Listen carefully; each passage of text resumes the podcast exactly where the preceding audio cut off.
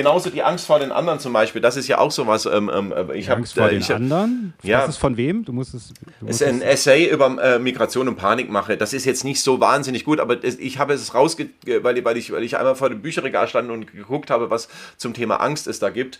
Ähm, und da ist nochmal auch diese Erkenntnis, dass ich natürlich Angst vor dem anderen und vor dem Anderssein habe und die ja auch berechtigt ist, weil der andere bringt plötzlich was in eine Gesellschaft rein, mit dem ich nicht umgehen kann, vielleicht. Ja. ja. Äh, da kommt jemand, der anders ist, aber das muss ja nicht heißen, dass das für mich eine Gefahr für mein Leben ist, sondern es kann ja eine Bereicherung sein. Und das ist jetzt wieder so eine Lebensweisheit, die man wieder äh, irgendeinem, äh, der fremdenfeindlich ist, oft nicht klar machen kann, aber ich glaube, dass uns das als Gesellschaft trotzdem helfen kann, dass die Angst vor dem anderen und vor dem Fremden auch eine Chance ist, nämlich zu sagen, okay, pass auf, das kann uns alle bereichern und nicht nur kulinarisch. Ja? Äh, ja, ja. Also was mein, dann immer als erstes Beispiel kommt, ja, dann klar, oh, lecker Pizza und Asia und weiß ich was alles.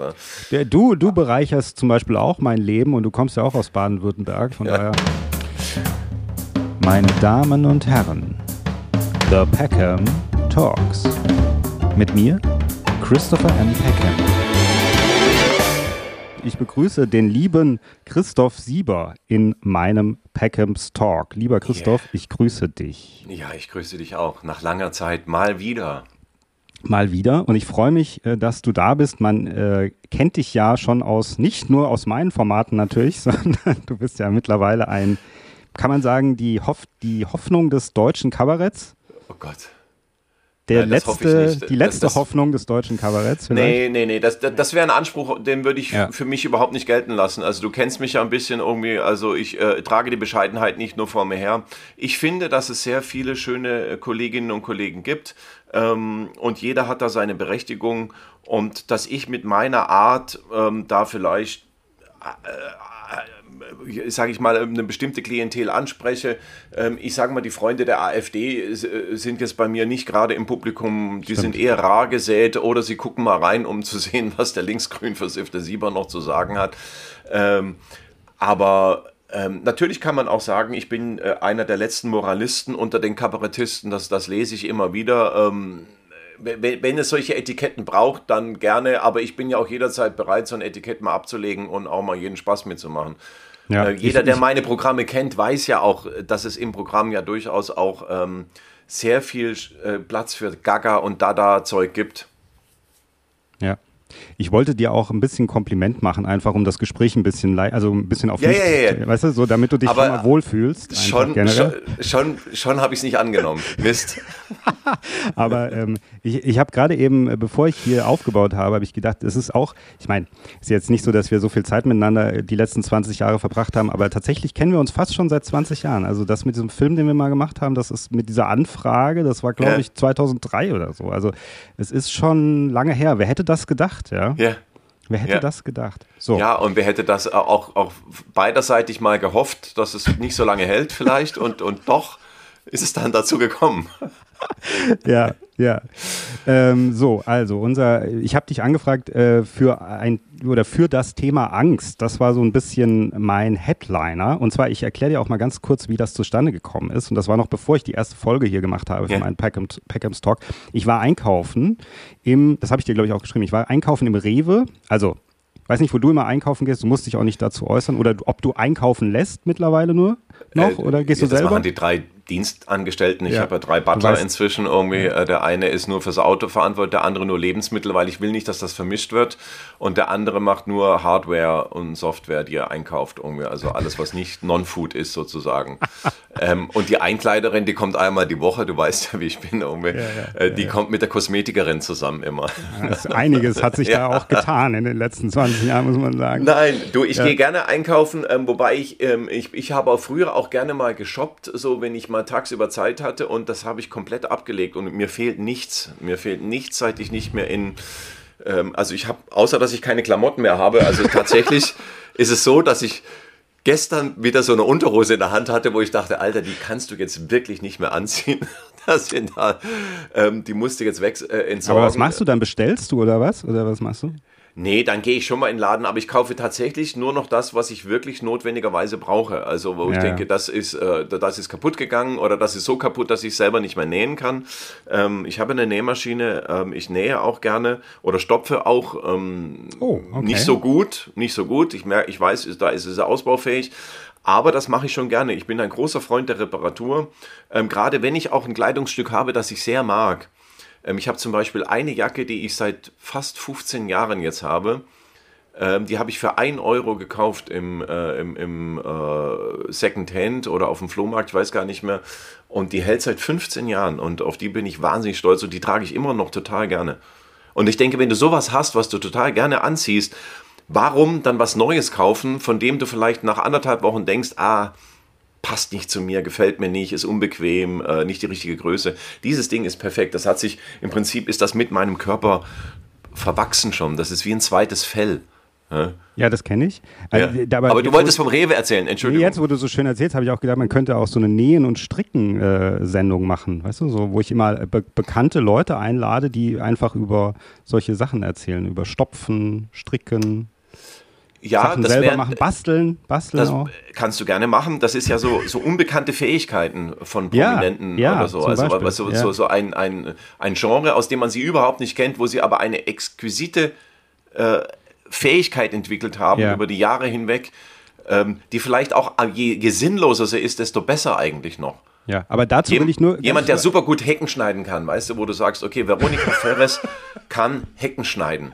Ist eine große Buchsbaum- ja. Kennerin, absolut. Könnerin, sowas. Absolut, absolut. Aber äh, da muss ich sagen, äh, zu dem Thema eben, weil du das gesagt hast mit alte Kleidung, also ich gehe zum Beispiel auch ganz oft zum Schuster. Ich habe einfach ein paar Schuhe, so ein paar Stiefel oder so, die liebe ich total und ich weiß schon irgendwie, der Schuster sagt schon, ja, jetzt ist langsam mal gut. Also das kriegen wir beim nächsten Mal, glaube ich, nicht mehr hin, ja, wenn man das besohlt oder so, ja, ja. sozusagen. Aber es muss dann sein, weil es ist so, es ist wie Identität fast schon ein bisschen. So, so viel dazu. Rewe.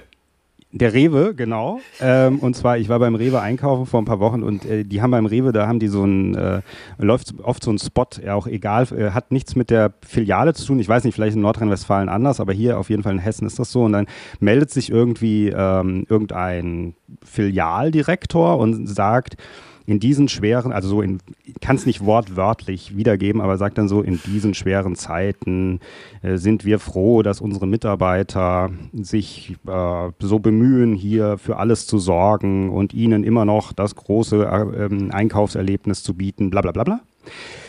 Und währenddessen ich das gesehen habe, sah ich diese ganzen Menschen mit ihren Masken, also viele, die halt eben freiwillig Maske tragen, was ja auch in Ordnung ist, ja, aber sah ich trotzdem da so relativ deprimiert mit ihren ihre Wagen durch den durch den äh, durch das Einkaufszentrum, durch den Supermarkt schieben. Ja. Und in dem Moment habe ich so gedacht, sag mal, war das also was passiert eigentlich oder war das schon immer so oder ich muss mal mit dem Christoph darüber reden. Ja. So Nein, echt.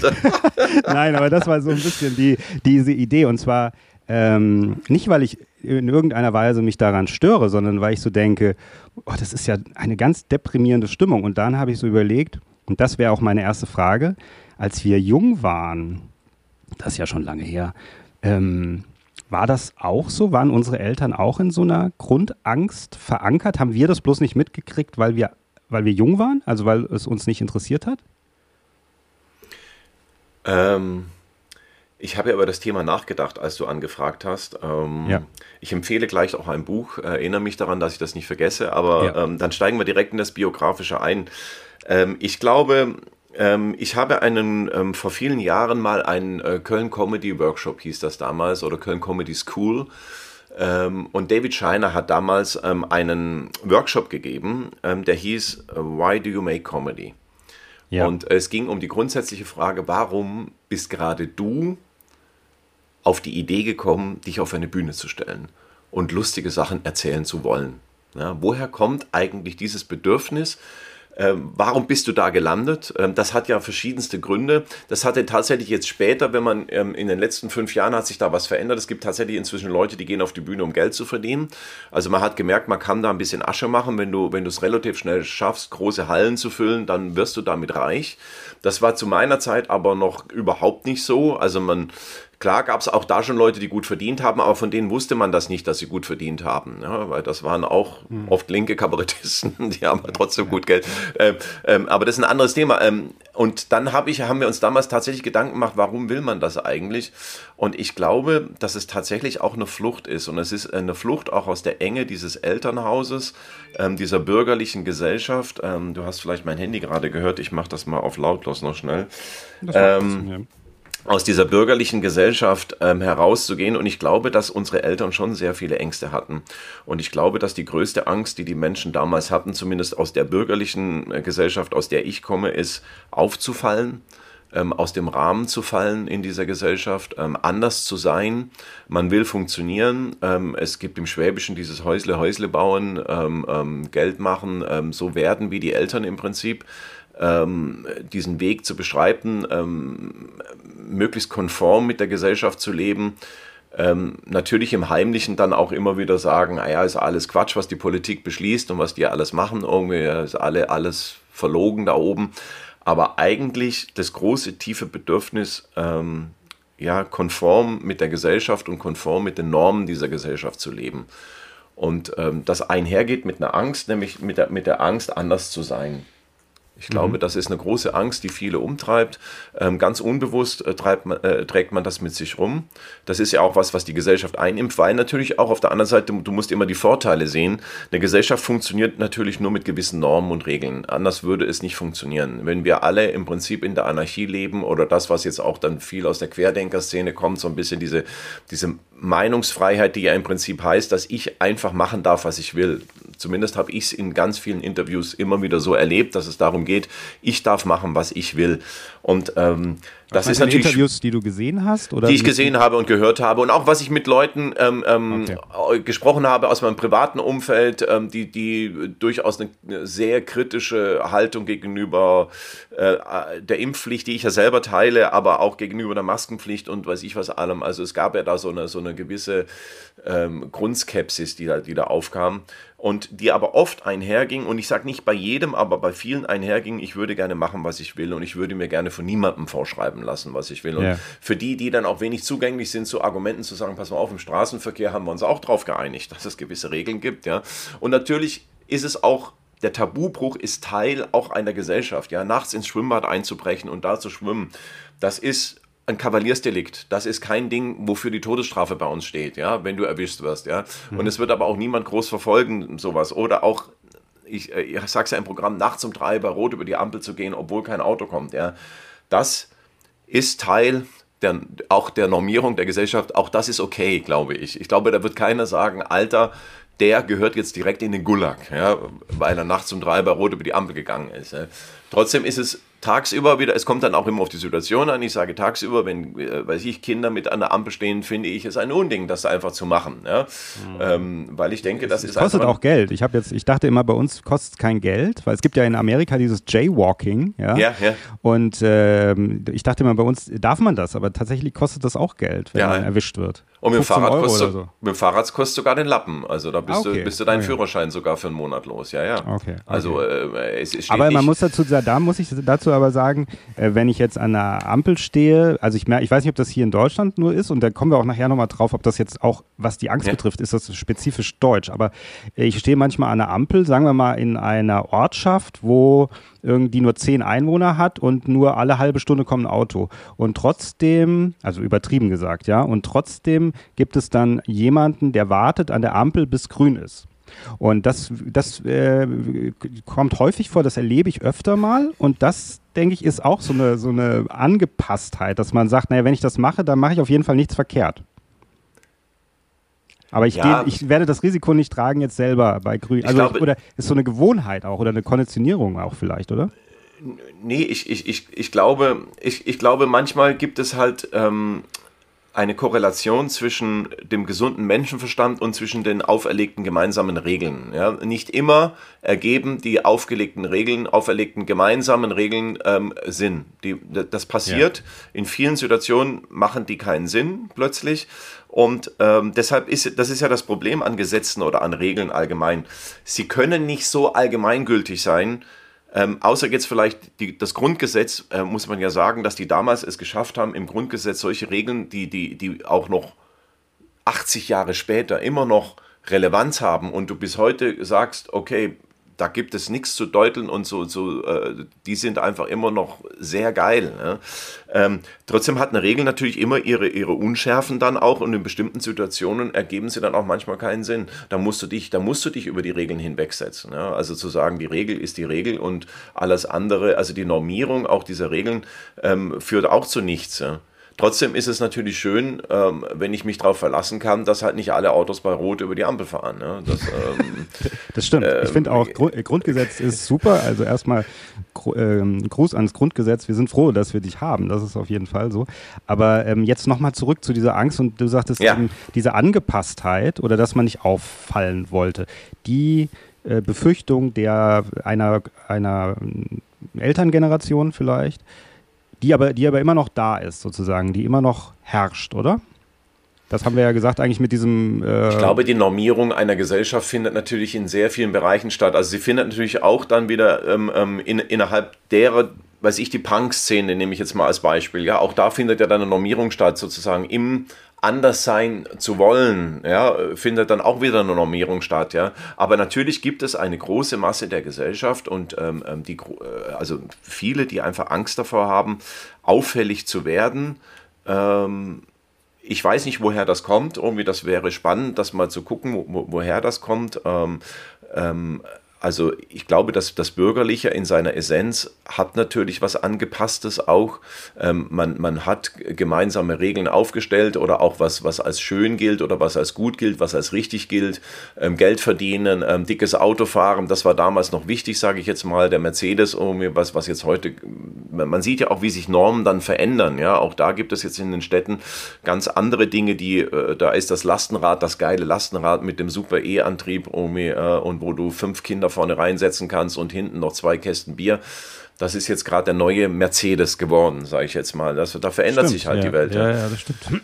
Ähm, ich glaube, die Normierung hilft den Menschen halt auch, wenn ich jetzt so ein bisschen drüber nachdenke, ähm, ähm, sich zurechtzufinden in der Gesellschaft, weil man will sich auf bestimmte mhm. Dinge verlassen können. Ja? Mhm. Äh, ähm, ich, ich, ich glaube, ähm, Anarchie das schlimmste Anarchie wäre ja, dass du einfach nicht weißt, was morgen für Regeln gelten. Also das liest man ja ganz oft aus, äh, wenn man Bücher über Diktatur liest, ähm, dass, dass, du, dass du diese Unsicherheit zu wissen, mache ich es überhaupt richtig? Ja? Also kann ich es überhaupt richtig machen? Ja? Äh, ich habe gerade den Prozess von Kafka nochmal gehört, wo es, ja, wo, wo es ja genau auch darum geht, dass du überhaupt nicht weißt, welche Regel gilt eigentlich? Ja, ich würde es gerne richtig machen, aber ich weiß nicht mal, welche Regel gilt. Ja?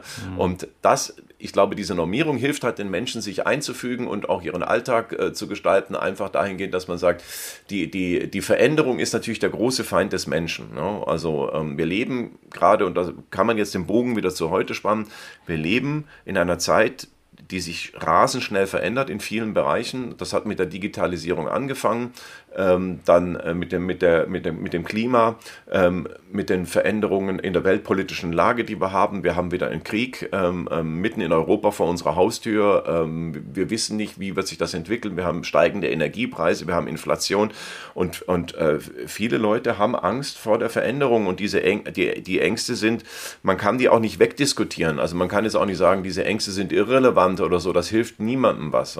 Ja, nee, da, da, das ist auch nicht mein Punkt, aber wir sind ja, ja hier, um auch Hoffnung zu geben und ja. nicht nur die Ängste eben zu füttern. Jetzt hast du gerade eben gesagt, die Angst ist, äh, die, die Veränderung ist sozusagen der größte Feind äh, der Menschen. Äh, da muss ich nochmal drauf eingehen, weil letzten Endes. Nicht, nicht, die, nicht die größte, aber eine der großen. Also die größte großen, würde ich jetzt nicht sagen. Irgendwie. würde ich doch sagen, dass Veränderung ja auch in einer Veränderung, also ich glaube ja auch, äh, wenn man es mal ein bisschen spirituell sieht, Veränderung ist ja ein bisschen auch wie das Leben ist. Das Leben fließt sozusagen, Veränderung ist unvermeidlich, aber in der Veränderung liegt doch auch eine große Chance, wenn ich bereit bin, die Veränderung äh, anzunehmen, oder? Ja klar. Damit ist eigentlich vieles gesagt. Aber das Problem ist ja, dass wir in einer Zeit leben, in der viele denken, ihr Weltbild wäre fixiert. Ähm, das ist fertig. Also äh, man hat auch das, ich glaube, auch ein bisschen das Wort ähm, assoziiert das auch, dass, dass du das Gefühl hast, Weltbild, das ist fertig. Das ist ja, ein Bild ist ja was, was sozusagen an der mhm. Wand hängt, äh, fotografiert, gemalt ist. Ähm, aber das Weltbild ist sehr fluktuativ. Ja? Also auch das muss jeder erkennen. Du musst ständig dich neu hinterfragen, musst ständig neu schauen, die Welt wieder neu zusammensetzen, auch die, die, die Einschätzung auf der Welt. Allein schon der Blick auf Putin, ja, also auch das lehrt uns doch, dass natürlich war, war, war Putin jetzt nie der große Menschenfreund, wo ich sage, das war der Gandhi des 20. Jahrhunderts, ja. Ähm, aber trotzdem hat man, hat man gemerkt, wie schnell aus jemandem, ähm, wie, wie sehr man, wie schnell man jemanden ganz anders und neu einschätzen muss, ja, und, und seine Haltung zu ihm auch nochmal ganz neu ja. ähm, äh, konfigurieren ja, äh, muss. Ja, ja. Und, und das ist die, ja, und das ist das Leben an sich auch. Also dann, dann bin ich ja fertig. Die, die Welt an sich verändert sich und der Glaube, dass wenn ich mich nicht verändere, dass das der Weltenlauf aufhält, ja, das ist eine Illusion. Ja, das ist eine Illusion, die man gerne hätte, aber es macht es nur noch viel schwieriger, nämlich die eigene Nichtveränderung mit der Veränderung der Welt zusammenzubringen. Äh, dann, dann entsteht plötzlich ähm, ein, ein Bruch ja, zur Welt entsteht dann, mit, der, mit, der, mit dem ich irgendwie klarkommen muss. Und das fällt vielen einfach wahnsinnig schwer. Und deshalb behaupten sie oft eine Welt, wie sie nicht ist. Also sie erschaffen sich eine eigene Realität, ähm, die für sie dann wieder stimmig ist mit ihrem eigenen Weltbild, aber mit der Realität da draußen eigentlich ganz wenig zu tun hat. Aber ist, Realität nicht auch subjektiv? Also ich meine, das ist ja so, ich finde, der Richtwert, wenn du sagst ja auch so ein bisschen, man versucht sich nach irgendwas, man versucht sich zu orientieren, ja. Ähm, und ich gebe gern dieses Beispiel, jede Stunde laufen die Nachrichten, wenn du das Radio anhast, jede Stunde laufen die Nachrichten und ich habe immer das Gefühl, ich höre hör ja keine Nachrichten, habe ich auch schon in meiner ersten Sendung gesagt, ich höre, ich versuche das so gut es geht zu umgehen. Nicht, weil ich mich nicht verändern will, sondern weil ich mich einfach nicht schlecht fühlen will, letzten Endes. Und weil ich auch das Gefühl habe, es hat nicht direkt mit meinem Leben immer was direkt zu tun. Das kann man, ja, darüber kann man ja diskutieren, ob mhm. das so ist oder nicht. Ähm, aber ich habe schon in jetzt, wir hatten ja schon jetzt zum Beispiel ähm, ein, ein paar Krisen sind ja schon hinter uns und ich hatte nicht das Gefühl, dass sich durch Nachrichten hören mein Leben sozusagen, dass ich mein Leben anders ausrichten konnte. Es hat mir einfach nur mehr Sorgen gemacht oder mehr Angst gebracht, das zu hören. Und das heißt, ich habe diesen Richtwert und Nachrichten werden ja auch ein bisschen ausgesucht. Also es, wird, es ist ja nicht so, dass ähm, äh, alle Nachrichten, sondern es wird ja versucht irgendwie zu priorisieren. Das sind jetzt die wichtigen Nachrichten. Dann höre ich die mir jede Stunde an. Dazwischen darf ich machen, was ich will. Ich darf arbeiten, ich darf das machen. Dann kommt wieder diese Nach kommen diese Nachrichten jede Stunde, die sagen dann, so jetzt nochmal wollen wir mal erzählen, was hier ganz schlimm wieder passiert ist. Dann hört man das und das betrifft einen ja stark. Das, man nimmt das ja mit. Man kann das ja nicht von sich schütteln. Also je nachdem vielleicht, wie man drauf ist oder so. So, das heißt, man hat immer diesen Richtwert. Ich richte mich nach der aktuellen Lage der Welt das ist jetzt die Welt und jetzt muss ich das machen. Ich muss, aber ich muss so denken oder ich muss so fühlen. Und ich meine, wenn es um Angst geht, ist das ja eine Emotion. Das heißt, ich muss so fühlen. Und wenn die mir in den, in den Nachrichten sagen, es könnte das und das passieren, dann neige ich ja sofort dazu, Angst zum Beispiel zu entwickeln. Wenn ich das nicht hören würde, hätte ich keine Angst. Also es gibt dieses, ich sage auch ganz gerne diesen einen Satz, es gibt diesen einen armen Kerl, ja, äh, ein, den Ureinwohner eines Landes, der sitzt an einem plätschernden Wasserfall und hat keine Ahnung, wie viel Angst er eigentlich haben sollte, weil er hat kein Handy und kein Telefon, weißt du, und kein, äh, kein Fernseher. Ja, die arme Sau weiß gar nicht, was er sozusagen verpasst. Weißt du, was ich meine? So ein bisschen. Ja, auf der anderen Seite ist das, was du jetzt gerade gemacht hast, natürlich ein Plädoyer für Realitätsverweigerung auch, ähm, weil ja. aber, was Realität, ist Re aber Realität ist doch Realität naja, ist doch subjektiv, oder? Also das ist nochmal erstmal die Nein, nein, also da hätte nein. ich gerne vorhin auch eingehakt. Ähm, ich, ich ja. glaube, es gibt ähm, ähm, ähm es gibt Dinge, die, über die kann ich streiten. Das Wetter. Ich kann darüber streiten, ob das Wetter heute schön ist oder schlecht ist, weil der eine mhm. findet Sonne geil, der andere findet äh, Hitze, der andere findet Regen geil, der andere mag es lieber kalt. Das ist eine, eine komplett persönliche Einschätzung. Ja. Und natürlich kannst du auch bestimmte Dinge in, in der Einschätzung, auch weltpolitische Dinge, ähm, einschätzen, ob das für mich relevant ist oder ob das für mich nicht relevant ist. Ja. Aber es gibt natürlich auch, weiß ich, Naturgesetze, über die kann ich nicht diskutieren. Ja. Also ich kann nicht darüber diskutieren, ob die Erde eine Kugel ist oder eine, eine, eine flache Scheibe. Darüber mhm. brauchen wir nicht diskutieren, weil das sind Fake News. Ja? Und wir leben in einer Zeit, in der genau solche Sachen vermischt werden, nämlich die Einschätzung einer Lage und die Lage an sich. Also es wird tatsächlich bestritten, ähm, dass bestimmte Dinge so passiert sind oder bestimmte Dinge gesagt wurden. Donald Trump ist ja das beste Beispiel, der sehr oft Dinge sagt und in der nächsten Woche sagt, das habe ich einfach nie gesagt. Und wenn du ihm das vorspielst, sagt er, ähm, das ist Fake News irgendwie. Also er, er schert sich gar nicht um die Realität. Und das finde ich in der Diskussion natürlich wahnsinnig schwierig, weil du kannst ja nur mit Leuten diskutieren, bei denen ich mich auf eine gewisse Basis an Regeln halte, äh, einige, ähm, die gelten. Also äh, die Schwerkraft gilt. Ja? Auch wenn jemand ja, behauptet, ja, für mich gilt sie nicht, äh, gilt die Schwerkraft. Ja? Das ist, mhm. ähm, aber, aber die Schwerkraft oder Naturgesetze sind ja andere Sachen als sozusagen. Naja, der menschengemachte Klimawandel ist ja das nächste Beispiel. Also das, der, der menschengemachte, es gibt 99 Prozent der Wissenschaftler sind sich einig, dass, dass, dass der, der Klimawandel menschengemacht ist, dass, dass dieser Eingriff, den wir machen, ähm, dass wir fossile Brennstoffe verbrennen, dass das einen Einfluss auf das Weltklima hat. Ja? Und, ähm, wir, und, und, und selbst wenn wir jetzt sogar, was ja noch dazu kommt, dass wir die Auswirkungen dieser Klimaveränderung ja bereits am eigenen Leib spüren. Ja? Also wir haben im Ahrtal ähm, ähm eine, eine Riesenüberschwemmung gehabt. Wir haben den, den wievielten Sommer in Folge, in der es einfach viel zu trocken ist, also in dem wir einfach auch äußerlich, wir sehen das ja, also ich sehe ja, wie viele Pflanzen bei mir im Garten kaputt gehen oder auch wie die Wiesen aussehen im August, ähm, die, die immer weiß sind inzwischen. Also das Grün äh, gibt es ja fast gar nicht mehr. Wir sehen die, die Bäume, die, die, die im August die Blätter abwerfen. Ähm, das sind ja alles Verschiebungen, die deutlich zu sehen sind. Und natürlich können wir auch sagen, äh, wie jetzt Lanz neulich in seiner Talkshow, äh, der Mensch hat sich schon immer angepasst. Ähm, das stimmt auch bis zu einem gewissen Grad, aber wir, auch die Wissenschaft ist sich da relativ einig, dass wenn wir drei, vier Grad Erwärmung haben, dass, dass wir uns, mein, der, der Mensch kann nicht unter Wasser leben. Also es werden Teile von der Niederlande überschwemmt sein, es werden Teile der deutschen Küste überschwemmt sein, es werden ganze Länder verschwinden, äh, Inselstaaten werden verschwimmen. Ähm, und was ja dann auch Folgen hat, also für alle, also die, die Flüchtlingsbewegungen werden dann ja noch stärker werden. Ja, ja gut, ähm, aber jetzt, Moment, Moment, ich muss ganz kurz dich aufhalten, weil ja. jetzt, wir kommen jetzt direkt, die, die Leute haben jetzt gerade schon tierisch Angst. Also die kriegen noch mehr Angst, was du gerade erzählst, wirklich. Ich habe selber gerade Angst, aber ich will einfach, was ich eigentlich damit sagen wollte, wollte nur ein ganz kurze, ein kurzer ja. ein, Einhaken, ist, ähm, wenn ich aber jede Stunde Nachrichten höre über den Klimawandel, kann ich den dann aufhalten? Wenn ich, ihn jeden, wenn ich das jede Stunde mir antue, jeden Tag, kann ich es dann aufhalten? Nee, gut, diese, diese, also ich, ich glaube erstmal, ähm, ich erzähle das ja auch im Programm, ähm, ähm, Angst ist ein schlechter Ratgeber, wird dann oft gesagt und ich ja. finde, dieser Satz ist grundsätzlich falsch, weil Angst überhaupt kein Ratgeber ist. Ja? Also Angst gibt keine Ratschläge, niemandem. Also ich, ich habe das noch nie erlebt, dass mir Angst irgendeinen Ratschlag gibt. Angst lässt einen falsche Entscheidungen treffen. Ja? Angst ist ein Machtmittel äh, von, von Mächtigen gegen Ohnmächtige. Ja? Angst ist eine Agenda, die, die funktioniert ja? in der Unterdrückung von Menschen. Ja? Ähm, das ist das. Aber dass Angst irgendwas ähm, ähm, Positives hat, außer der einen, es gibt ja eine Urangst sozusagen, die ja auch wirklich gerechtfertigt ist, das ist die Angst vor dem Tod. Das ist diese Angst, vor der wir alle ja ständig weglaufen.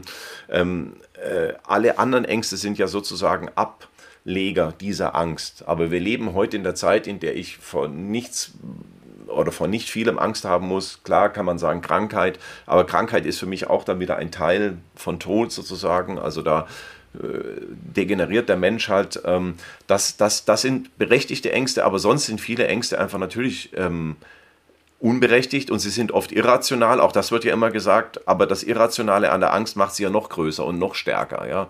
Und natürlich wird Angst benutzt als politisches Mittel, auch das ist keine Frage, oder allein die Kirchen lassen uns auf den äh, ganzen Bereich, also Kirchen leben seit Jahrhunderten ähm, mit, mit dem geschickten Schüren von Angst äh, vor der Hölle, vor dem Jenseits, ähm, vor ähm, dem moralischen Verfall, ähm, das ist ein Machtmittel schon immer gewesen. Ja? Also auch vor dem äh, Falschleben, vor der Sünde an sich und dann natürlich auch noch ähm, ohne Ausweg. Also die Kirchen haben ja dann die Ursünde, vor allem die katholische hat ja dann die Ursünde erfunden, sozusagen zu sagen, egal, wenn du alles richtig machst, die Ursünde hast du ja dann trotzdem. Ja? Also, also du kannst dem gar nicht entfliehen. Ne? Auch wenn du willst und wenn du wirklich hier Mutter Teresa und Gandhi in einem bist, äh, das wird nicht gelingen. Ähm, das ist ja schon sehr geschickt gemacht. Ja, ja damit sie sich nicht aus dem Spiel bringen, oder? Dass Nein. Immer, immer noch im Spiel ja, natürlich. sind. Ähm, trotzdem glaube ich, ähm, ähm, ähm dass, ähm, dass die Angst und das ist das, was, was es braucht, ein Triebmittel sein muss. Und deshalb würde ich äh, nicht warnen vor der Angst oder vor der Angstmache, sondern ich würde warnen vor, vor dem, dass man sich der Angst hingibt. Ja? Dass man sich dem einfach und, und, und, und, und die eigene Ohnmacht oder Hilflosigkeit, ähm, das passiert ja auch heute sehr schnell, finde ich, dass man sagt, ich kann eh nichts ändern. Ja? Oder wenn die Chinesen alle, ja? wenn, wenn die Milliarden Chinesen das und das machen. Ja? Ich ich bin schon immer der Meinung, wenn die alle hochhüpfen, habe ich früher, wenn die alle hochhüpfen, ja. dann ja. auf einmal wenn die alle, und dann kommen die ganzen äh, ja. südlichen Länder noch dazu, wenn die jetzt alle Auto fahren und Kühlschrank haben wollen wie wir, um, ja, ja, trotzdem müssen wir uns ja die grundsätzliche Frage stellen, wieso nehmen wir uns das Recht raus, seit so vielen Jahrhunderten ähm, zu sagen, wir nehmen das alles hin, wir beuten die Rohstoffe aus, wir verpesten die Umwelt, die, die Luft, äh, die Erde mit Plastikmüll und allem und, und, äh, und glauben, dass das keine Konsequenzen hat. Ja? Also ähm, wir leben ja, und das ist ja seit dem Club of Rome eigentlich schon, schon klar, dass wir in einer endlichen Welt leben, in, in der wir versuchen, unendlich zu sein, in der wir versuchen, unendlich ähm, Rohstoffe zu verbrauchen, äh, die, die äh, rauszublasen, um mir auch Produkte herzustellen. Ähm, aber das ist nochmal ein anderes Thema. Ähm, ähm, ja, du, also ich will nochmal fragen, ich will noch mal fragen, eben, wenn ich, aber wenn ich jetzt den, ich, also wenn es jetzt, wir waren kurz bei Klimawandel, ja, ja. so. Jetzt sage ich, okay, ich, was kann ich äh, in meinem Leben effektiv tun? Also ich habe noch, ähm, weiß ich nicht, 30 Jahre lebe ich jetzt noch, ja. So, ich kann, was mache ich jetzt in den 30 Jahren? So, jetzt will ich davon natürlich weggehen, dass ich sage, äh, was ja finde ich auch ein bisschen so ein Ding ist, äh, äh, alle möglichen Unternehmen werben jetzt damit, dass sie ganz viele grüne Sachen machen und für die Klima ist alles super klimapositiv, alles, was alle jetzt ja gerade machen, um einfach auch, muss man sagen, Geld zu verdienen. Deswegen wird das halt, wird damit geworben. Viele Leute sagen dann, das mache ich. Manches hilft ja vielleicht auch. Mag ja sein, dass tatsächlich dann im Kleinen und immer mehr sozusagen, dass das ja auch was bringt. Aber wenn ich jetzt zum Beispiel sage, okay, ich nehme das an und ich habe die und die Möglichkeiten in meinem eigenen Bereich, in meinem eigenen Leben und damit habe ich das Gefühl, dass ich dann in meiner begrenzten Zeit was Positives machen kann, damit das nicht so, so schlimm wird mit dem Klimawandel, sage ich mal.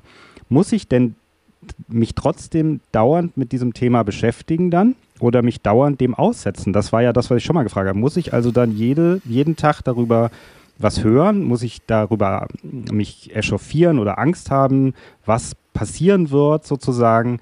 Ist das Teil meiner Verantwortung, dass ich das auch muss? Oder kann ich das nicht einfach auch mal zur Seite legen und sagen, ich beschäftige mich ganz rational einfach damit und sage, das mache ich und der Rest interessiert mich nicht? Äh, oder gebe ich dann meine Verantwortung ab, wenn ich das, wenn ich mich da raushalte sozusagen. Ich habe mich vorhin schon ein bisschen gestört an deinem äh, Wort muss, ähm, ähm, weil, weil ähm, ja. mich verwundert das, dass du, dass du das Gefühl hast, ähm, wenn die Medien das und das berichten, dann muss ich Angst haben, wenn ich das und das, wenn die sagen so und so, dann muss ich. Ja, ähm, hilf mir, ich, hilf mir. Ja, ja, ja. Ich empfinde, ich empfinde das Leben, also, aber das ist eine grundsätzliche Einstellung zum Leben, ähm, ähm, selten als Muss, sondern als Option als Möglichkeit, die ich habe. Und das, letztendlich geht es ja darum, will ich Verantwortung für mein eigenes Leben übernehmen oder will ich das nicht? Und ich glaube, ähm, dass es beides gibt. Also ich finde natürlich die Verantwortungslosigkeit, ähm, die manche an den Tag legen, gegenüber der Welt und gegenüber allen anderen natürlich auch jetzt nicht gerade aber was ist, das, was ist das als Definition, die Verantwortungslosigkeit gegenüber der Welt? Was, was, welchem naja, meinst also, du damit? Machen wir ein einfaches Beispiel. Wenn ich Auto fahre, ja.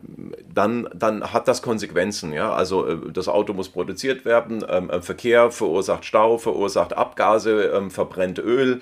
Ja. Ähm, also das hat ja alles Konsequenzen. Das ist ja nicht einfach so, oder, oder auch das Beispiel Fliegen ist ja auch nochmal genau das gleiche gute Beispiel, sage ich jetzt mal. Ja? Natürlich fliege ich in Urlaub. Das ist für mich persönlich toll. Ähm, ich, ich, äh, und man kann das ja auch noch kulturell nur sagen, ich fliege in andere Länder, in denen ich womöglich andere Länder, was ja immer wieder nur als, oft als, als, als Oberfläche äh, genutzt wird, um, um die, die meisten machen Urlaub einfach, weil es da geiles Wetter ist und weil ich mich da an den Strand legen kann und ein anderes Klima habe und womöglich was anderes zu essen kriege, was ich sonst zu essen kriege, wo ich sage, okay, jetzt esse ich mal zwei Wochen echt was ganz anderes. Ja?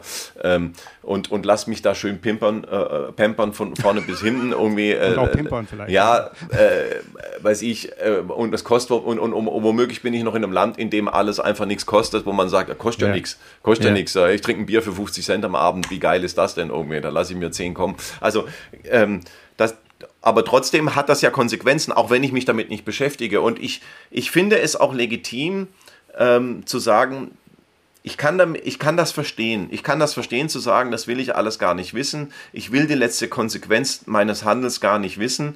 Ähm, trotzdem, und das ist halt das Doofe, hat es Konsequenzen. Ja, aber, ich mein, aber ich meine nicht, nicht Wissen. Ich meine nur Wissen, danach handeln, aber nicht jeden Tag da, da, äh, damit auseinandersetzen, sich dich dem aussetzen. Das meine ja, ich. Es macht ja was aber, mit dir. Ja, aber ich glaube, da gibt es tatsächlich, ähm, es ist ja total legitim zu sagen, ich gucke nicht jeden Tag Nachrichten, ich gucke nicht jede Talkshow. Äh, was meinst du, wie, wie selten ich Talkshows gucke, Omi? Ja? Also weil, weil es mich einfach annervt, ähm, ähm, weil ich sehe, dass dass oft das Ziel der Talkshow gar nicht ist, letztendlich eine Aufklärung zu betreiben, ähm, zu sagen, ich möchte da einen Gedanken in die Welt bringen, der vorher noch nicht da war, ich möchte da irgendwie weiterkommen in der Diskussion, sondern es wird immer nur der Status quo diskutiert. Das heißt, der eine kommt, ich bin dafür und der andere ist dagegen und die lässt man aufeinander prallen möglichst lange. Ähm, und der Erkenntnisgewinn ist, dass äh, am Ende, dass der eine dafür und der andere dagegen war. Das ist, das ist die Erkenntnis, die wir ganz oft haben. Ja, das ja? stimmt. Ja, ja. ja. Aber, aber, aber dass, dass man sagt, okay, pass auf, am Ende hat vielleicht der eine gesagt, pass mal auf, in dem Punkt hast du recht, da könnten wir uns ja annähern, Omel. Lass uns gucken, wie wir da einen Weg finden, wie wir vielleicht äh, in dem Bereich, also dass, dass irgendeine Aufklärung statt, das, das, das ist ja nicht Teil des Konzepts oder ganz selten Teil des Konzepts oder passiert auch nicht, weil man vielleicht die falschen Leute einlädt. Wenn ich natürlich parteipolitische Nasen einlade, dann werden die ihre parteipolitischen Dinge vortragen, ja? ähm, die, die, die ihnen nutzen, die ihnen parteipolitisch nutzen, die aber ganz wenig oft damit zu tun haben, äh, wollen wir das Thema nach vorne bringen, wollen wir das Thema ähm, behandeln, so hingehend, dass irgendeine Erkenntnis stattfindet oder dass wir, dass wir in der Diskussion über das Thema ein Stück weiterkommen und nicht wieder immer wieder über das Gleiche diskutieren. Ja? Also das passiert halt ganz oft in so, so, so Talkshows. Ja? Ah, ja, ja, ja, absolut. Zum Beispiel. Äh. Und deshalb gucke ich es auch nicht an. Also, ja, äh, aber, und, ich, ich, aber das ist, weißt du, ich, ja. wenn ich nochmal so ein bisschen darauf ein, eingehen darf, was du insgesamt jetzt auch äh, gesagt hast, so in der letzten halben Stunde, wenn ja. es auch darum geht, dass es zum Beispiel kein, es gibt, auch wenn man sich nicht damit äh, auseinandersetzt, es gibt keinen Weg daran vorbei an den Problematiken des Lebens oder der Gesellschaft oder der, wie auch immer, der, der Mutter Erde, ähm, dann denke ich, frage ich mal nochmal so zurück, denkst du aber nicht auf, auf einer gewissen Ebene, die Leute sind auch müde immer in dieser Verantwortung zu leben. Es gibt immer, es gibt ganz viele Parameter, die erfüllt werden müssen. Äh, du musst richtig sprechen, du musst die Umwelt retten, äh, du musst Angst haben äh, vor dem Krieg, vor Atomkrieg, vor, dass es kein Sonnenblumenöl mehr gibt, dass es wieder Pandemien gibt und so weiter. Weißt du, also, du bist ja die ganze Zeit, musst du irgendwie funktionieren. Denkst du nicht, dass das irgendwann sich vielleicht wieder umkehrt? Dadurch, dass es so ein Druck ist, dass die Leute irgendwann sagen, ich will jetzt einfach mal leben. Oder denkst du, dass man sagt, nee, man muss immer kontinuierlich einfach so einen gewissen Druck aufbauen, damit das alles funktioniert? Ich glaube, dass beides miteinander vereint werden muss. Also ich, ich glaube, wir können, wir, wir, wir müssen uns damit auseinandersetzen, dass das Leben, so wie wir es bisher geführt haben, einfach der Tod des Planeten ist. Ich, ich, ich spitze es mal ganz krass zu.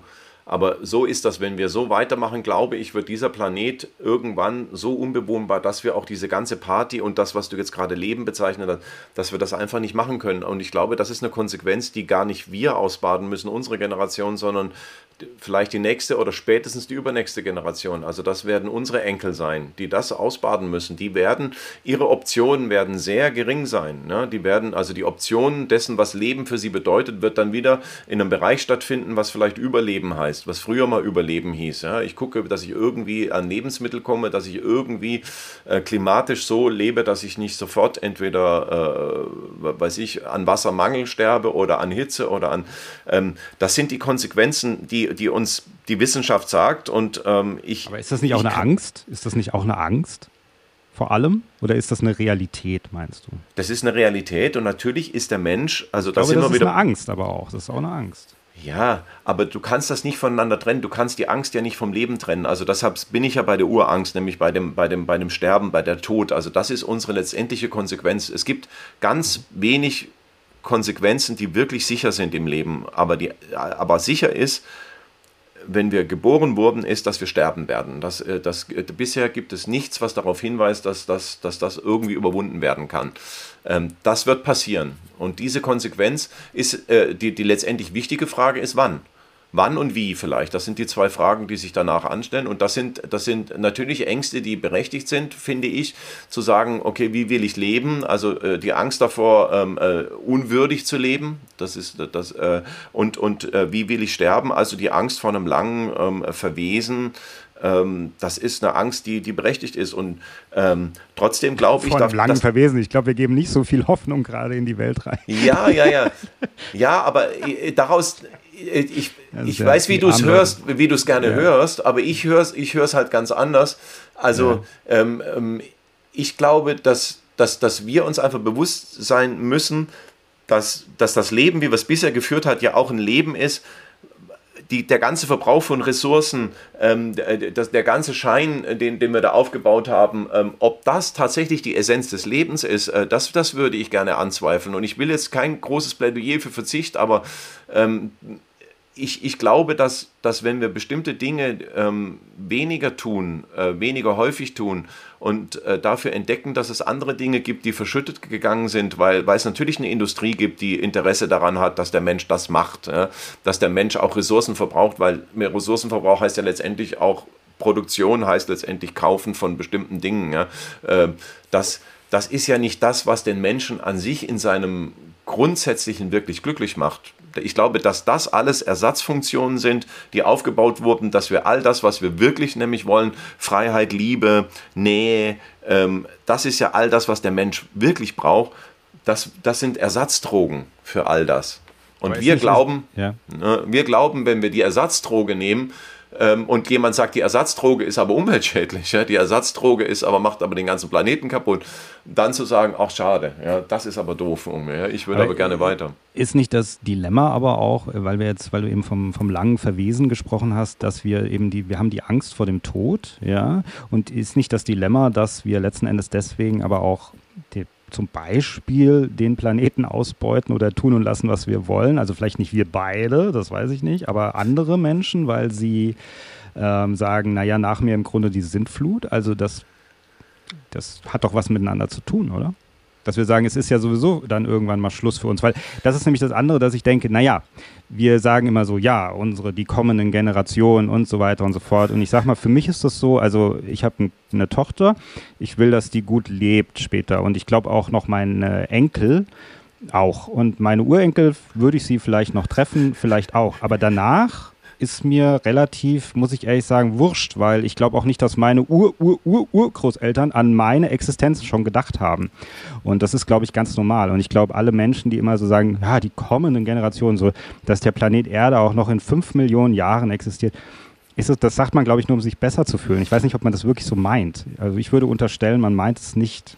Ja, wobei wir wobei in den zeitlichen Dimensionen, in denen wir momentan sprechen, nicht von 5 Millionen Jahren, sondern von 50 Jahren sprechen wir gerade. Also ich glaube, ja, dass in, äh, in, in, in den ähm, du wolltest jetzt ja mit dem Podcast auch ein bisschen Hoffnung machen und ähm, ja, ich habe es gehofft, ich habe es gehofft, aber es war nicht. Ja, ja, ja. Nein, aber ich ähm, vielleicht vielleicht kann man das als Plädoyer auch dafür hinsetzen, dass die Angst ähm, die, die die Angst ist Teil des Seins des Menschen, aber es geht natürlich auch immer darum, die Angst zu überwinden und die Angst nicht als Triebfeder des Handelns zu machen. Ich glaube, das ist auch ein grundsätzliches, ich glaube, dass ich, ich, bin mir nicht sicher, wenn, wenn man jetzt mit äh, Luisa Neubauer sprechen würde, ähm, wie sehr sie die Angst auch benutzt. Natürlich ist das ähm, eine, eine, eine Agenda und eine Propaganda, die auch betrieben wird äh, von, von Klimaschützern, keine Frage. Ja.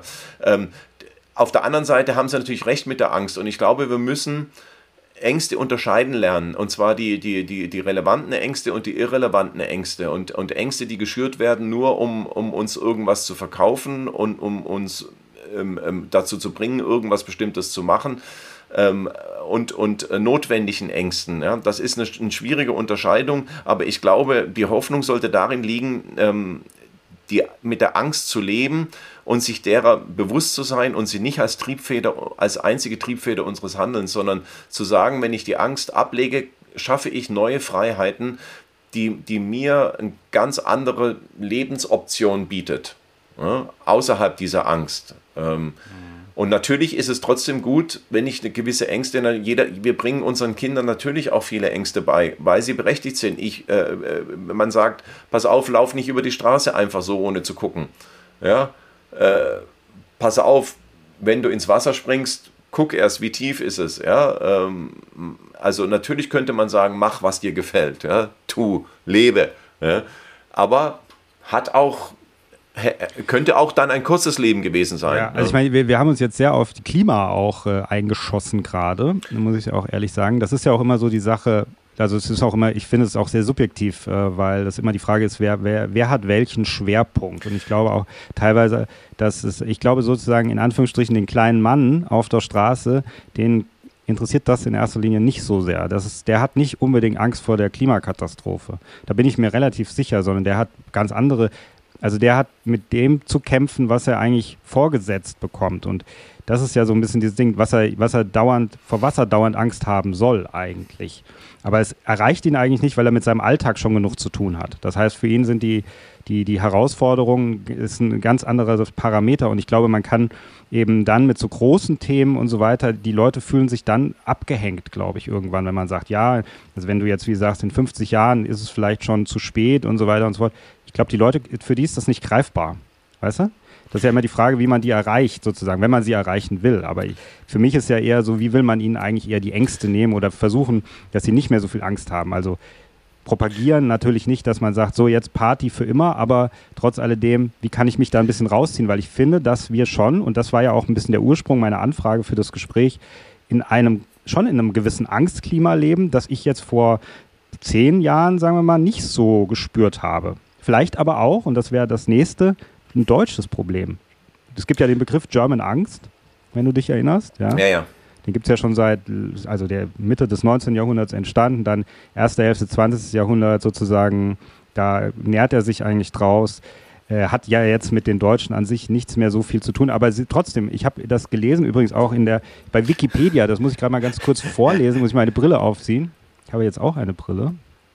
Und zwar, wenn es um German Angst geht, da sagte man dann eben auch, äh, im Rahmen äh, der Pandemie. Zuletzt wurde auch im Kontext der Covid-19-Pandemie in Deutschland vielfach auf einen Zusammenhang zwischen German Angst und der deutschen Reaktion auf das Pandemiegeschehen verwiesen. Ohne jetzt über Pandemie zu sprechen, aber einfach so ein bisschen dieses, ich glaube, du hast es auch irgendwann mal gesagt oder gepostet oder irgendwas, in anderen Ländern wurde teilweise auch ein bisschen lockerer damit umgegangen, oder? In der Gesellschaft selber sozusagen. Es wurde nicht so stark beobachtet wie in Deutschland, oder? Was der andere macht. Ja, das würde ich gar nicht so sagen. Also du, sagen. du, du, kannst natürlich, ähm, ich, ich, ich habe nicht in anderen Ländern gelebt in der Zeit, deshalb kann ich auch überhaupt nicht sagen, ähm, ähm, man kann nur sehen, wie natürlich da von Regierungsseite ausgegangen wurde oder welche politischen Entscheidungen getroffen wurden. Ähm, es gibt ja zum Beispiel, wenn du jetzt das Beispiel Impfen nimmst, irgendwie äh, eine große Impfskepsis in Deutschland, äh, die es in anderen Ländern, in südlichen Ländern, Italien, Spanien, Portugal zum Beispiel, ähm, gar nicht so gab.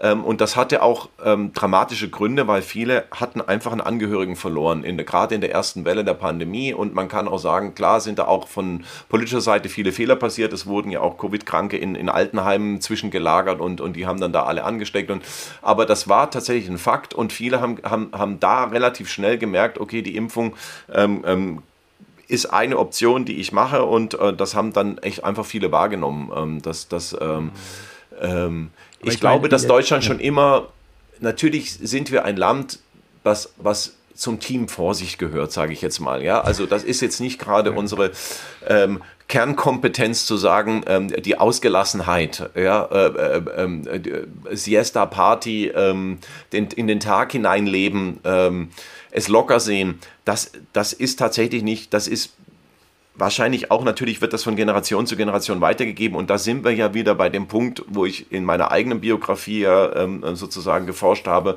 und gemerkt habe, dass, dass es einen Weg aus dieser gesellschaftlichen Enge schon auch raus gibt. Den, den gibt es, ohne dass du gleich äh, zum Egoisten wirst und letztendlich gleich zum, zum, zum Egoman, der letztendlich alle, alle anderen Probleme irgendwie oder alle anderen, die, die da mitleben auf diesem Planeten, irgendwie vergisst. Ähm, das gibt es. Äh, ich glaube, dass es da einen Weg heraus gibt und ich glaube, dass uns äh, als Gesellschaft eine, eine, eine Leichtigkeit ähm, in vielen Bereichen auch helfen kann. Das kann uns helfen. Auf der anderen Seite denke ich natürlich auch so ein bisschen, gibt uns, Angst gibt uns auch ein bisschen Sicherheit, oder? Wenn wir letzten Endes immer so ein bisschen so eine kleine Anleitung oder so einen roten Faden im Leben haben. Wir warten ja schon immer so ein bisschen auf das nächste eigentlich, kann man sagen. Also, weil wir sehen auch immer, beziehungsweise auf der anderen Seite sehen wir danach immer wie das grüne Land. Also das heißt dann immer, wenn das mal vorbei ist, wenn das mal, dann wird es, wenn wir das und das machen, dann wird es wieder besser. Oder, oder manchmal heißt es auch, es wird noch schlimmer, es wird noch schlimmer, es wird noch schlimmer. Aber es ist immer so ein bisschen so so ein Leitfaden. Entweder wir denken, wir kommen da irgendwann raus, oder wir denken, es wird noch schlimmer. Wir können froh sein, dass es jetzt so ist, wie nicht ganz so schlimm. Äh, ein bisschen auf einer gewissen Ebene habe ich das Gefühl, es gibt uns auch eine gewisse Sicherheit. Ja, ja also ich, ich glaube, wir sind uns einig, oder ich weiß nicht, ob, das, ob da alle einig sind dessen, aber Natürlich wurde es auch mit vielen Maßnahmen extrem übertrieben. Ähm, ich glaube, dass da, dass da auch ein, ein, politischer Führungsstil Einzug gehalten hat. Also nicht nur in Bezug auf Pandemie oder so. Gell? so ja, ich, be ich beziehe es jetzt erstmal auf die Pandemie einfach, okay, weil ich denke, okay. das ist ja das Erlebnis, was du hast ja mit den Masken bei Rewe angefangen sozusagen. Ähm, ich glaube, ja, auch dass der Durchsage, durch, der, auch der Durchsage, da ging es ja mehr um Krieg und um Heizkosten und so. Weißt du, das war ja die Durchsage. Ja, gut. Beides, also beides. Bei der Durchsage bin ich natürlich immer sofort skeptisch und denke, okay, pass auf, warum macht der Rewe-Leiter das? Erstens mal, weil er seine Leute an der Stange halten will, irgendwie, ja, die, die, die natürlich wissen, irgendwie, ähm, die, die auch damit zu tun haben, dass es eine gesellschaftliche Stimmung gibt, die jetzt nicht gerade vor Freundlichkeit berstet, ja, also teilweise irgendwie hat sich eine gewisse Aggressivität auch in die Gesellschaft hineingetragen, was ja. natürlich auch bestimmt vielleicht mit Unsicherheit zu tun hat und, und ähm, ich glaube, dass auch die mediale Berichterstattung Fehler gemacht hat. Ich glaube, dass dieses ständige Runterbeten von irgendwelchen Covid-Zahlen, ähm, von, von Inzidenzen, dass das, dass das in der Sache an sich nicht zuträglich war. Ich glaube, dass man da andere, äh, also wenn, wenn das, wenn man jetzt sagen, wir lernen was aus dieser Pandemie, dann wäre das eine Sache, die ich gerne lernen würde. Ähm, ähm, zum Beispiel ähm, die Corona-Warn-App. Ich fand die am Anfang total äh, sinnig, bis ich gemerkt habe, dass meine, wenn ich halt viel mit dem Zug unterwegs bin, irgendwie ständig rot war. Und dann habe ich sie einfach ausgeschaltet und seither lebe ich ähm, nicht. Corona ist ja deshalb trotzdem da, das ist mir schon klar.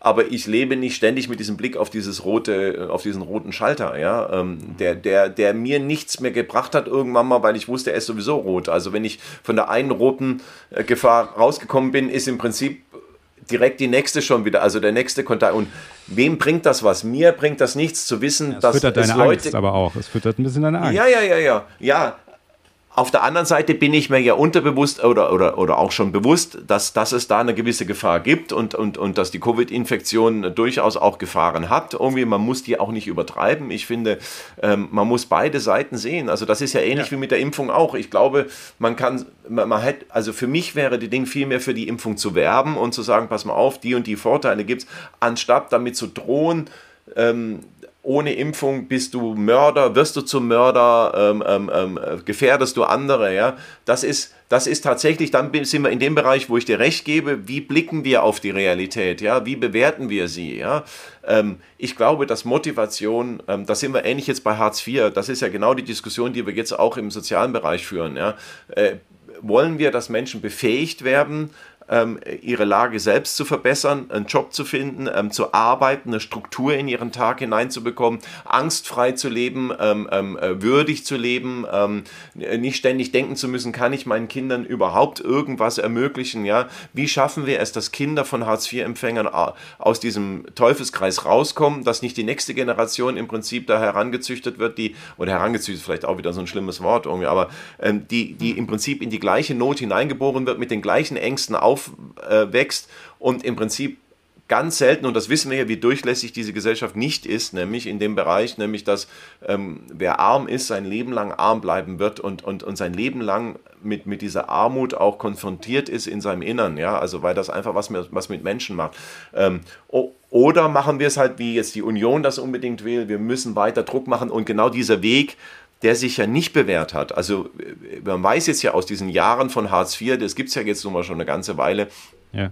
Wissen wir, dass es nicht dazu geführt hat, dass Menschen, die äh, krank sind, ähm, ähm die, die, die psychische Erkrankung haben. Wenn, wenn äh, unter Hartz-IV-Empfängern sind sehr viele mit psychischen Erkrankungen, ähm, die Hilfe brauchen. Ja? Den, den, den, wir müssen es schaffen, dass die einen Therapieplatz bekommen, ja? dass, die, dass die eine Struktur in ihren Tag bekommen. Ich glaube, das würde den Menschen viel mehr helfen, als zu sagen, pass auf, ich kürze dir 20 Euro, wenn du nächste Woche zu dem Termin nicht erscheinst. So verständlich es finde, auf der anderen Seite, dass ich natürlich, klar, wenn ich ein Berater bin, der sagt, ich mache einen Termin aus und der kommt nicht oder die kommt nicht, das äh, ist natürlich ärgerlich, ja? das ist keine Frage. Mhm. Ähm, trotzdem glaube ich, dass, dass wir uns als Gesellschaft entscheiden müssen, wollen wir allen ein würdiges Leben ermöglichen oder nicht. Und äh, das ist, das ist ähm, das ist eine Frage. Ich, ich, ich persönlich habe halt, was das äh, betrifft, sozusagen dieses Thema. Also ich meine, einmal, äh, weil du das eben mit der Pandemie sagtest, ich ja. glaube natürlich auch, dass man letzten Endes da, wie wir Menschen halt auch sind, irgendwie mit der Situation alle, egal ob es Regierung oder wer auch immer ist, alle sind irgendwie damit umgegangen. Und es, dieser, dieser Umgang damit, der war nun mal nicht perfekt oder was auch immer. Die, vielleicht die Propaganda teilweise in einer gewissen Zeit hat natürlich manche, manche haben für sich propagiert, dass sie jetzt das Richtige machen oder was immer. Das gehört ja auch alles dazu. Deswegen denke ich immer so, natürlich kann man viel daraus ziehen, wie man es vielleicht beim nächsten Mal, rein theoretisch, Stichwort Angst, beim nächsten Mal äh, besser macht oder wie auch immer. Aber das ist ja wie eine Sache, die erstmal passiert und dann macht jeder irgendwie so und jeder hat so seine Beweggründe. Die einen wollen helfen, die anderen haben Angst, die anderen wollen Geld daraus ziehen, die anderen wollen herrschen, die anderen wollen. Also es gibt ja alles mögliche Beweggründe in so einer, das ist ja wie die Gesellschaft auf einmal in so einer sehr angespannten Situation, die da passiert, weißt du, denke ich. Deswegen kann man immer so sagen, ja, ich glaube, es ist schwierig im Nachhinein zu gucken, äh, wie haben die das gemacht? Klar gab es da viele Sachen, die waren furchtbar, aber da, es gab auch vielleicht Sachen, die waren gut. Ich habe keine Ahnung, ich kann es gar nicht also einschätzen. Ich, ich, ja? ich würde trotzdem, ähm, ähm, auch, auch wenn die Politik sehr viele Fehler gemacht hat und, und, und auch viele Dinge falsch angegangen ist, äh, würde ich Ihnen nicht absprechen wollen, dass Sie eigentlich das Beste wollten. Ähm, das würde ich Ihnen, das würde, das, da bleibe ich dabei, ähm, dass Sie nicht, dass Sie ganz vieles nicht wussten und dass auch vieles falsch eingeschätzt wurde und dass man vielleicht auch manchmal die falschen Berater hatte oder Beraterinnen ähm, oder, oder zu wenig auf die Beraterinnen, Berater gehört, manchmal zu viel auf die Beraterinnen, Beraterin gehört, aber dass Sie prinzipiell ähm, diese Situation so gut handeln wollten, dass, dass, dass möglichst wenig Menschen geschädigt werden ähm, durch die Pandemie. Ich glaube, dass diese Grund, das würde ich Ihnen immer noch unterstellen. Also, also, das, würde also ich, würde, ich, würde, ich, würde sagen, so wie das Beste in der Schnittmenge. Also, weil man darf nicht vergessen, es gibt Leute, die, sind, ja. die möchten sich damit überhaupt nicht auseinandersetzen. Und es gibt Leute, die haben total Angst und die wollen, dass jemand da was macht. Und genau. da muss man irgendwie eine Schnittmenge finden. Ja? Ich wollte ja noch ein Buch empfehlen. Ähm, ähm nicht, dass wir, dass wir auseinandergehen, bevor wir ähm, ja. ähm, äh, auseinandergehen. Ähm, und das ist ein Klassiker tatsächlich der tiefen Psychologie. Und ähm, ich habe das auch mal irgendwo gehört, äh, dass man das lesen muss und habe es gelesen. Und ja, ich kann das wirklich jedem, äh, das ist von Fritz Riemann ähm, das Buch Grundformen der Angst. Ähm, und ah. das ist ein Klassiker ähm, und ich kann das wirklich jedem empfehlen, dieses Buch äh, zu lesen, weil es einem wahnsinnig hilft, sich selbst und seine eigene Umgebung zu verstehen. Weil der Mensch ist, ein, ist angstgetrieben ähm, und, ähm, ähm, und, und das hilft uns wahnsinnig zu verstehen, warum Menschen so handeln, wie sie handeln ähm, und ähm, warum Beziehungen glücken können oder warum Beziehungen nicht glücken können. Auch das, weil bestimmte Ängste sehr gut zusammenpassen in der Beziehung, nämlich in der gegenseitigen Bestätigung äh, dieser Angst. Ähm, das passt oft wahnsinnig gut, hilft dir aber nicht weiter. Ne? Und hilft auch der Beziehung nicht weiter. Weil ist, ist, ist, das jetzt persönlich für mich oder auch für die Zuhörer? Nein, nein, nein, überhaupt nicht. Für alle. Also doch nicht für dich. Für ich dich überhaupt nicht. Ja? Nein. Es ist ja auch, es, es wird halt auch analysiert, wie verrückt das ist. Ähm, ja. ähm, äh, welche Ängste, weißt, weißt, der eine hat Angst vor großen Ansammlungen. Der andere ja. hat Angst vor Einsamkeit, also genau das Gegenteil davon. Ja? Äh, manche haben Angst vor kleinen Tieren, die anderen vor großen Tieren. Ja? Äh, die, die, die, also es gibt so viele unterschiedliche Ängste, Ich habe zum, Beispiel, ich hab zum Beispiel eine umgedrehte Höhenangst. Ich kann nicht, habe ich schon mal erzählt, ich kann nicht in Kirchen reingehen. Das ist, ja. kein, das ist kein Witz. Oder das ist wirklich. Oder am, ich kann auch, kann auch nicht am Kölner Dom vorbeigehen. Ich muss dann immer die Hand äh, nehmen irgendwie. Jetzt dachte ich, dachte, du hast Angst vor kleinen Brücken, weißt du? Weil, weil andere haben, haben von der Höhe Angst ja. und du kannst nicht einen halben Meter über der Erde laufen, weißt du? Wo du sagst, eine umgedrehte Höhenangst wäre so, ja im Prinzip, okay. wenn es nicht so tief ist, ja? Wo du sagst, oh Gott, ach scheiße, das ist, es geht ja hier gar nicht 50 Meter runter, sondern nur 20 Zentimeter. Ja, ja so, äh, der, der Stelzenläufer, dass du sagst, äh, hochhackige Schuhe, das ist das No-Go für mich. Ja, sobald ich hochhackige Schuhe anhabe, habe ich das Gefühl, ja, ich, ich stehe auf einer Hängebrücke, genau, ja. ja. die, die womöglich so hin und her wackelt oben. Ja. ja. Aber alles drunter geht gar nicht. Alle, oder mhm. Bungee-Jumping macht dir gar nichts aus, ja, wo du sagst, kann ich nicht. Aber von so einem Mäuerchen, wenn ich da runterspringen müsste, ja, dann würde ich, würde ich sterben. Würde ich Panik, Panik, Panik absolut. Panik, ja, ja. ja? Nee, es, äh, das, es gibt doch, äh, wie heißt Oder das? ich sehe ähm, dich schon an so einer Treppenstufe. Ähm, in den, aus dem Laden raus, in den Laden rein bist du noch gekommen, da ging es eine Stufe hoch. Ja, bei Rewe bist du in diese eine Stufe hoch, aber kommst nicht mehr raus. Ja, stehst dann auf, oh Gott, oh Scheiße. Und äh, da muss dir so eine alte Oma, so eine 82-jährige Oma, junger Mann, ich helfe Ihnen mal. Hilft sie dir? Es gibt, es gibt, ja, es gibt doch, äh, nee, alles gut, alles gut, alles gut. Es ist, es ist großartig. Du hast absolut recht. Ähm, es gibt doch ähm, Agoraphobie, heißt es Agoraphobie, ja. Angst vor weiten Plätzen. Und so ähnlich. Also das ist sozusagen ja. dieses, wenn das dann, also manchmal als Kind, wenn ich mir bewusst wurde, dass über mir nichts ist, wenn ich auf so einem, auf so einem ganz im Groß, irgendwie so hier am, am, im, im Ried oder so am Rhein, wo es keine Bäume gibt. Und dann habe ich nach oben geguckt und habe gedacht, oh Gott, über mir ist gar nichts. Oder unter mir, je nachdem, manchmal steht man ja auf dem Kopf oder man weiß gar nicht ja. genau, wo man ist. Dann habe ich echt Panik bekommen. Ich weiß nicht, wo es herkommt. Wenn mir da draußen jemand helfen kann für meine umgedrehte Höhenangst, dass ich dann irgendwann wieder in den Kölner Dom äh, kann, dann soll er sich gerade bei mir melden. Na naja, gut, das ist, das ist ja eine, eine ähm, Sache, die er natürlich auch dann sozusagen als Plädoyer hat, natürlich sich den Ängsten zu stellen und zu gucken, wo kommen die her? Also was ist der Grund dafür, dass ich diese Angst habe? Und zum Beispiel, ähm, er analysiert das halt einfach ähm, ähm so, ähm, dass man Angst in der Beziehung hat, ähm, ähm, zu lieben und sich dem anderen hinzugeben, weil man das als Ich-Verlust empfindet. Ja? Also weil man, man, man hat dann das Gefühl, man verliert sich selbst und das passiert natürlich sehr vielen. Deshalb funktionieren ja solche toxischen Beziehungen ganz oft, nämlich der eine, ähm, der sich total hingibt ja, und dabei sich selbst verliert und der andere als Narzisst, der das total geil findet, dass jemand ihm die Stiefel leckt jeden Morgen und ständig zur Verfügung steht für alles Mögliche und, und das alles macht und auch den Haushalt und dem man nur rumkommen.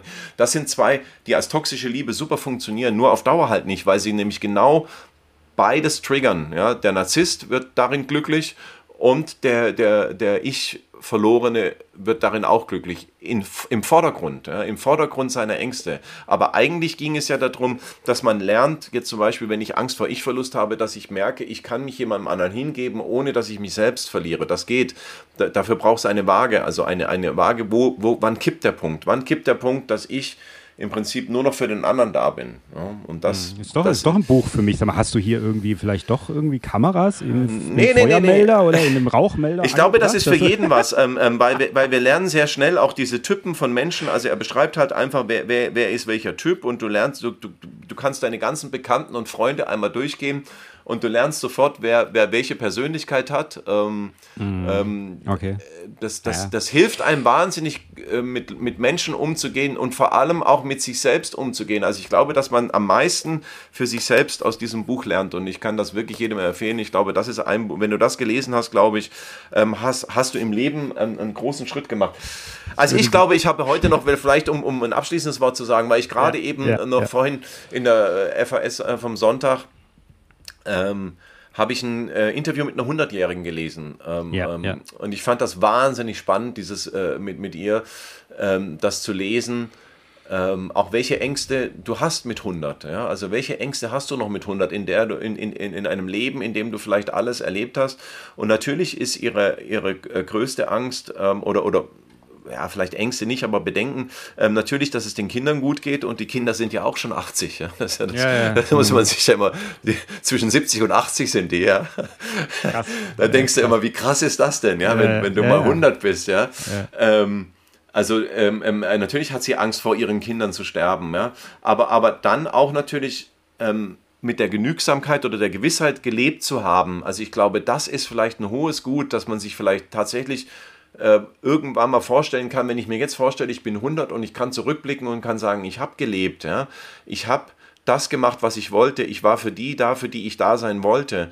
Ähm, ich glaube, das ist ein sehr hohes Gut. Also ich glaube, dass äh, ähm, ähm, ich glaube, dass dir später der Mercedes, den du gefahren hast, oder ähm, ähm, die äh, drei Wochen Mallorca, die du verbracht hast, weniger wichtig sein werden, wenn du mal 100 bist, als zu sagen, ich habe tatsächlich das gemacht, also ich habe diese Freiheit zu sein, das habe ich ausgekostet. Ja. Das habe ich ausgekostet. Ja, ich bin, ich habe genau, also ich habe äh, eben meine bin meinen Träumen auch nachgegangen, nicht wahr? Kann man so ein bisschen sagen. Meinen Sehnsüchten vielleicht auch nach. Und ich habe nicht aufgehört ähm, ähm, zu sein, indem ich gesagt habe, okay, der Status quo ist erreicht, ich bin jetzt 40, ich habe das Haus gebaut, jetzt zahle ich Schulden ab, bis ich 80 bin.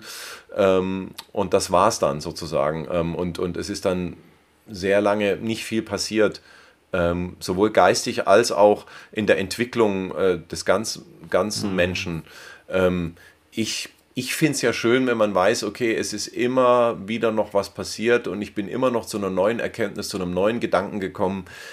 Das, das fände ich schon eine befriedigende Vorstellung, wenn ich denke, das wäre ja, was, wo ich sage, ja, und dass es vielleicht auch andere gibt, ähm, weil, du jetzt gesagt hast, dass deine Urenkel ähm, ähm, sich dann nicht mehr an dich erinnern werden. Ja, aber, aber vielleicht ist doch irgendwas von dir weitergegeben worden über die Generationen hinweg hört man ja immer wieder zu sagen, das habe ich von meinem Opa, äh, diese Menschlichkeit oder diese, diese, diese, diese, diese Menschenkenntnis oder diese, diese, diese Sehnsucht nach Freiheit, diese Sehnsucht nach Weite, äh, die Sehnsucht nach Natur, das habe ich von meinem Opa oder von meinem Uropa irgendwie, das, das wurde da immer weitergegeben. Ich denke, das ist doch toll, wenn du sowas weitergeben kannst. Das ist doch viel schöner, sowas zu vererben, als Mercedes. Absolut, das ist ja absolut. Also meine Urenkel wollte ich damit auch gar nicht. Äh, das, meine Urenkel ist noch okay. Ich meinte meine Ur-Urenkel. Ja, ja, ja. Aber auch, äh, falls die mich jetzt sehen und oder dich auch sehen und in die sozusagen alle Zuschauer in der Zukunft und wir sind schon lange tot, dann wir geben ihnen ja vielleicht auch damit jetzt was, weißt du, mit einfach mit diesem digitalen Erlebnis sozusagen aus der Vergangenheit. Wer weiß. Ja, und ich glaube auch der Gedanke, dass, dass, es, dass, es, dass es Menschen gab, denen das nicht egal war. Also ich glaube, dass das schon ja. auch ein wichtiger Gedanke ist. Ähm, ähm, das stimmt ja, es war ihnen einfach, es war, also das würde ich immer von mir behaupten, es war mir einfach nicht egal. Also auch wenn ich in meinem eigenen Leben natürlich äh, kein Perfektionist bin und auch bestimmt äh, Schwächen habe und auch Fehler habe und auch mal mit dem Flieger, man wird mich auch im Flieger mal sitzen sehen. Auch das gibt es. Ja. Aber ich, ich ähm, finde das auch einen, einen, schönen, äh, letzten Endes auch einen schönen ja. Schlussgedanken, dieses Ganze, was du eben auch beschrieben hast, dieses Weitergeben an die Generation ja. oder äh, irgendwie dieses Wirken, weil ich glaube, das im Umkehrschluss kann einen auch von Angst befreien, glaube ich, so ein bisschen. Vielleicht auch nur manchmal für den Moment, dass man nämlich einfach weiß, dass man eine, eine Position oder eine Stellung im Leben hat und dass man nicht äh, einfach nur umsonst da ist, weil ich glaube, viele Ängste nähren sich auch daraus, dass man nicht diesen Sinn wirklich im Leben findet. Und ich glaube, wenn man einen Sinn im Leben findet, dann kann man ganz anders mit Ängsten umgehen, die einen um, umrunden sozusagen. Ja, ja und, und, und, und was die Ängste groß macht und was sie stark macht und was vor allem ähm, es hilft, sie weiterzugeben von Generation zu Generation, ist das nicht darüber sprechen, ähm, ähm, sich dessen nicht ja. bewusst werden wollen sozusagen. Also die unbewussten Ängste, die man mit sich rumträgt.